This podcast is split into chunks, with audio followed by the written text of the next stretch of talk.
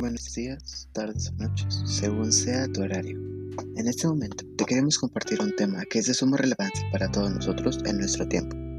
Ese tema es el cambio climático.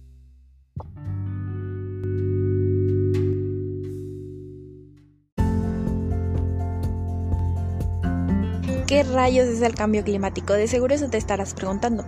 Bueno, pues el cambio climático es como su nombre lo afirma, un cambio acelerado en la forma climática del planeta. Esto debido a que las diferentes formas de contaminantes se extienden dando como resultado el calentamiento global. Ejemplo de esto es el deshielo de los glaciares o la implementación del nivel del mar.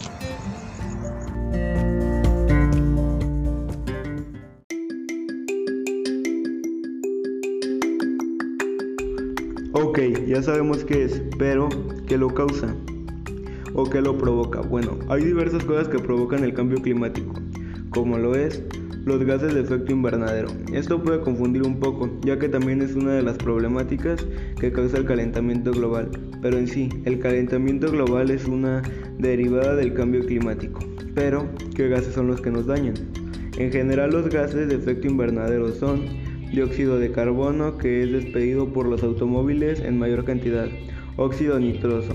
Este gas es soltado por procesos naturales de suelos o en tormentas. Metano. El gas metano es producido por la descomposición de materia orgánica, ya sean heces fecales o seres orgánicos.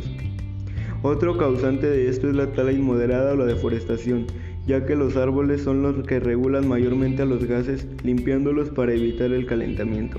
Y estos son solo unos ejemplos de todas las causantes del cambio climático.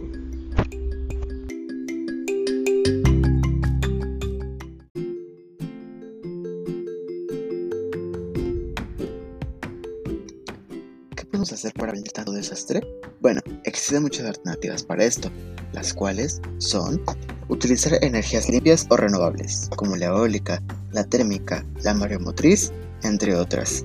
También, una de las soluciones sería concretamente utilizar más vehículos que no despidan tantos gases de efecto invernadero, como la bicicleta, el monopatín eléctrico o autobuses eléctricos. La última, pero no menos importante, parece simple, pero puede ayudar de muchas maneras. Es la separación de basura. Comenzar a consumir más alimentos que está en separada. O tan simple como bañarse solo en 15 minutos y no dejar la llave abierta del lavabo cuando nos lavamos los dientes.